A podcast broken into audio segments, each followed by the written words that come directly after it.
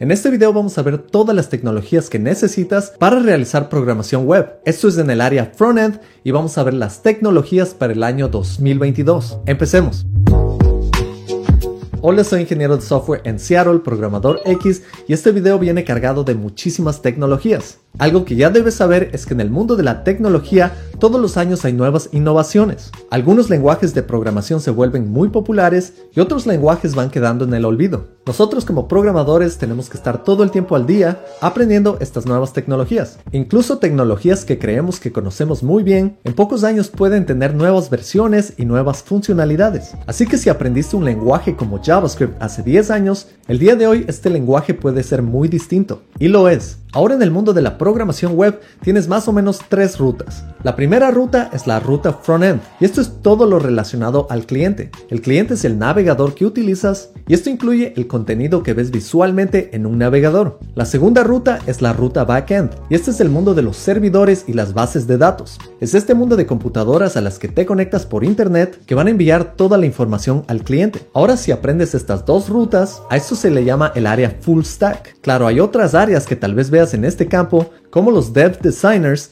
que son front-end y al mismo tiempo diseñadores. Y tercero tienes el área de DevOps. Este es el área encargada de escribir código para publicar todos estos proyectos front-end y back-end a través de código y de maneras muy inteligentes con tecnologías y arquitecturas especializadas en la publicación. Ahora que ya tienes una buena idea de todos estos campos, veamos las tecnologías que vas a aprender en el área front-end. Primero que nada necesitas saber cómo funciona el Internet. Para esto solo tienes que tener una idea general y entender algunos conceptos claves. Vas a aprender qué es HTTP, vas a aprender cómo funcionan los navegadores, vas a aprender sobre URLs, dominios, DNS, y también tienes que aprender sobre hosting, porque al adquirir estos conocimientos, el resto de tecnologías que vas a aprender van a tener muchísimo sentido. Y una vez que ya sepas cómo funciona el Internet, vas a aprender lo básico de cómo funciona tu sistema de archivos en tu sistema operativo. Esto simplemente incluye la manipulación de archivos y carpetas. Y lo siguiente que vas a aprender es cómo utilizar un editor de texto, porque con un editor de texto inteligente vas a aprender a escribir todo tu código en archivos. Y estos archivos los vas a poder organizar en carpetas que van a ser tus proyectos. Vas a aprender la diferencia entre un editor de texto y un IDE. hay muchísimos editores de textos y IDEs que puedes escoger y algunos de estos son VS Code, Sublime, IntelliJ,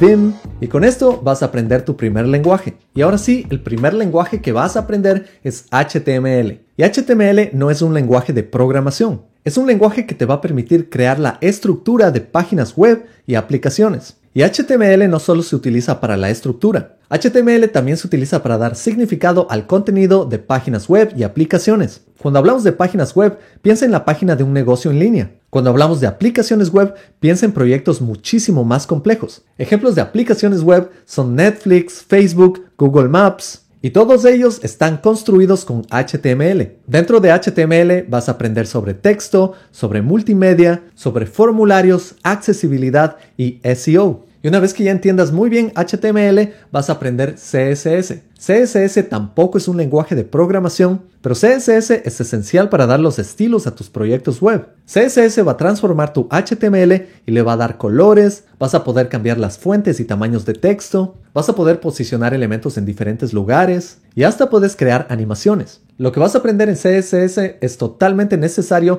e incluye el Box Model, Flexbox y Grid. Y finalmente con CSS lo que vas a aprender es Responsive Design. Esto es diseño adaptivo que permite que tus proyectos web se vean muy bien en pantallas gigantes, en pantallas pequeñas y en pantallas de dispositivos móviles como un iPad o un iPhone. Y ahora sí vas a aprender el lenguaje de programación de la web y este es JavaScript. JavaScript te va a permitir manipular datos, te va a permitir acceder a APIs para controlar hardware, te va a permitir enviar y recibir información y también JavaScript te va a permitir manipular el HTML y CSS en tus proyectos web. En JavaScript vas a aprender sobre la sintaxis, vas a aprender sobre variables y tipos, vas a aprender sobre funciones, bucles, condicionales, y vas a aprender sobre la programación orientada a objetos, en donde podemos transformar objetos del mundo real en datos. También vas a aprender sobre módulos de ECMAScript que te van a permitir importar y exportar información entre archivos. Y una vez que aprendas sobre HTML, CSS y JavaScript, puedes entrar un poco más a profundidad en Web APIs. Estas APIs son funcionalidades disponibles en el navegador para realizar funciones muy especiales. La más importante de estas APIs es el DOM,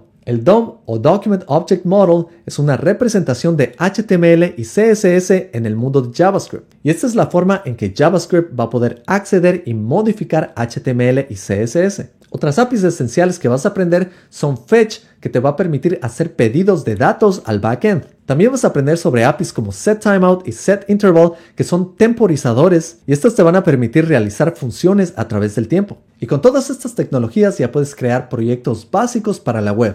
Pero esto no es suficiente para sacar proyectos profesionales. Para crear proyectos front-end profesionalmente vas a tener que aprender muchísimas tecnologías que son muy importantes. Entre estas tecnologías tenemos la terminal. La terminal, consola o línea de comandos te va a permitir acceder a tu computador a través de una pantalla negra y utilizar programas y obtener opciones que solo existen en este ambiente. Si utilizas Mac o Linux vas a utilizar Bash o Fish en tu terminal y si utilizas Windows vas a utilizar PowerShell o la línea de comandos. Lo siguiente que vas a aprender es Git.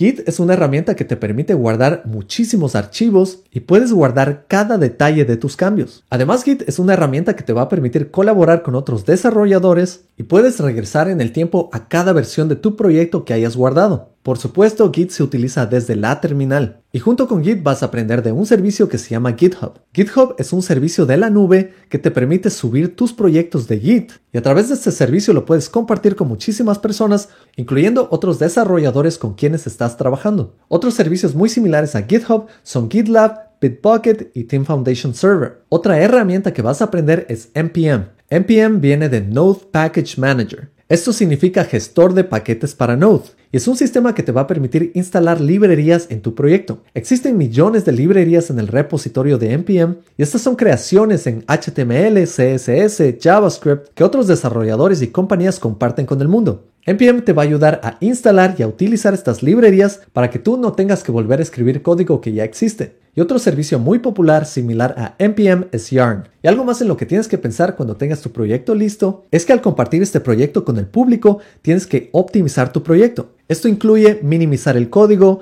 borrar duplicados, eliminar información que no estás utilizando, comprimir tu código y comprimir tus imágenes. Y todo esto lo vas a lograr con una tecnología que se llama Webpack. También existen otras opciones para realizar esto como npm scripts, gulp, rollup, parcel, pero Webpack es uno de los más completos. Y hago una pequeña pausa para invitarte a Academia X. En Academia X aprenderás todas estas tecnologías para crear tu portafolio que será tu primera página web y también crear una aplicación completa utilizando React. De esta manera te podrás convertir en un programador full stack. Si deseas que tu código sea consistente y siga las mejores prácticas, también es una buena idea utilizar linters. Para realizar esto, las tecnologías más populares hoy en día son ESLint y Prettier. También si deseas mejorar la forma en que se estructura tu CSS, vas a aprender BEM. Otras alternativas son Ox, Smax y Atomic Design. También si quieres llevar tu CSS a otro nivel y darle muchas más funcionalidades, puedes utilizar algo como SAS o como PostCSS. Hay otra opción que se llama Less que está perdiendo popularidad. Y si deseas utilizar un framework de CSS que te va a ahorrar muchísimo tiempo para que no escribas CSS tú mismo, vas a aprender Tailwind. Tailwind es una librería de utilidades de CSS en la que te puedes olvidar de escribir CSS puro y solo vas a utilizar clases. También tienes otras opciones como Bootstrap o Material UI, que también son frameworks de CSS, pero no solo son utilidades, Contienen componentes completos y tienen opiniones muy claras de cómo debes escribir tu código. Y hasta aquí tenemos todas las tecnologías que se puede decir que son para crear proyectos básicos. Esto va desde utilidades web a páginas web. Pero si queremos elevar el nivel de complejidad y empezar a trabajar en aplicaciones, tenemos que entrar a un área más avanzada de frontend. Y para esto vamos a escoger un framework de JavaScript. La opción más popular hoy en día es React. Y React no es un framework completo. React es simplemente una librería para renderizar componentes. Es decir, React tiene que ser complementado con otras librerías. Así que vas a aprender cómo funciona React y cómo crear diferentes componentes que se repiten en tu aplicación. Y una vez que aprendas eso, vas a aprender cómo crear rutas en tu aplicación. Para esto la mejor opción es una librería que se llama React Router. Y para guardar el estado de tu aplicación y compartirlo entre diferentes componentes, vas a aprender un gancho de React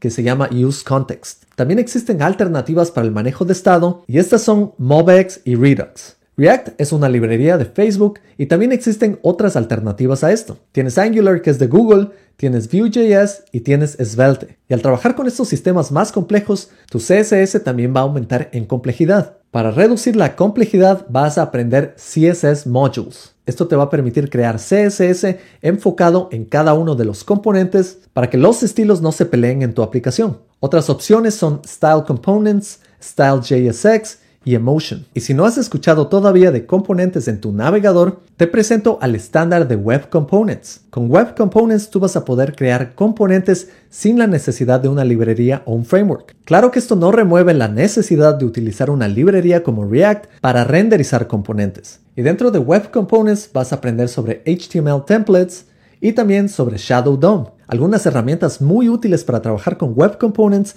son Lead y Stencil. Y ahora por supuesto las aplicaciones son muy complejas y pueden tener muchos errores. Para esto vas a aprender a escribir código para hacer pruebas. Y la tecnología que ya viene con React al utilizar Create React App es Jest. Otras tecnologías para pruebas son Cypress y Enzyme. También si quieres llevar la calidad de tu JavaScript a otro nivel, puedes introducir tipos a JavaScript y esto se logra con TypeScript. Si deseas renderizar tu frontend desde el backend, puedes aprender sobre Server-Side Rendering. Y la tecnología que realiza esto para React es Next.js. Para Angular tienes Universal y para Vue tienes Nuxt. Si deseas tener más control sobre los datos del backend en el frontend, puedes utilizar GraphQL. Y junto con esto puedes aprender Apollo. De igual manera hay otras herramientas útiles para generar páginas estáticas. Para esto lo que vas a aprender es Gatsby.js. Y otra parte importante del frontend en la que te puedes especializar es el frontend para móvil. En tecnologías móviles puedes aprender React Native. Esta tecnología te permite escribir código de React y lo puedes compilar como código nativo para diferentes dispositivos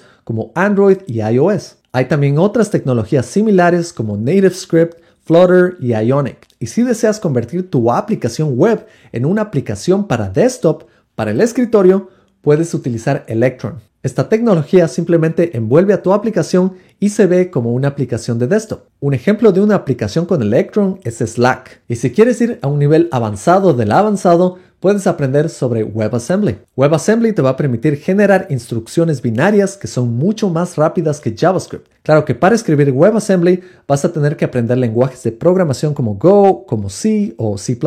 Y estas son todas las tendencias para el área frontend en el año 2022. Y al aprender todas estas tecnologías vas a ingresar al área frontend profesional. Claro que son muchísimas tecnologías y hay que aprenderlas paso a paso, pero la idea es empezar creando proyectos pequeños Vas a crear tu portafolio, vas a crear proyectos para tu portafolio y eventualmente vas a crear una aplicación que te va a dar todo el conocimiento que necesitas para que puedas desarrollar más de estos proyectos a nivel profesional. Si te gustó este contenido, no te olvides de darle un like, de suscribirte y activar las notificaciones, que eso me permite seguir sacando videos. Y cuéntame, ¿qué tecnología te llama más la atención? Gracias por estar aquí y nos vemos en la próxima. Chao.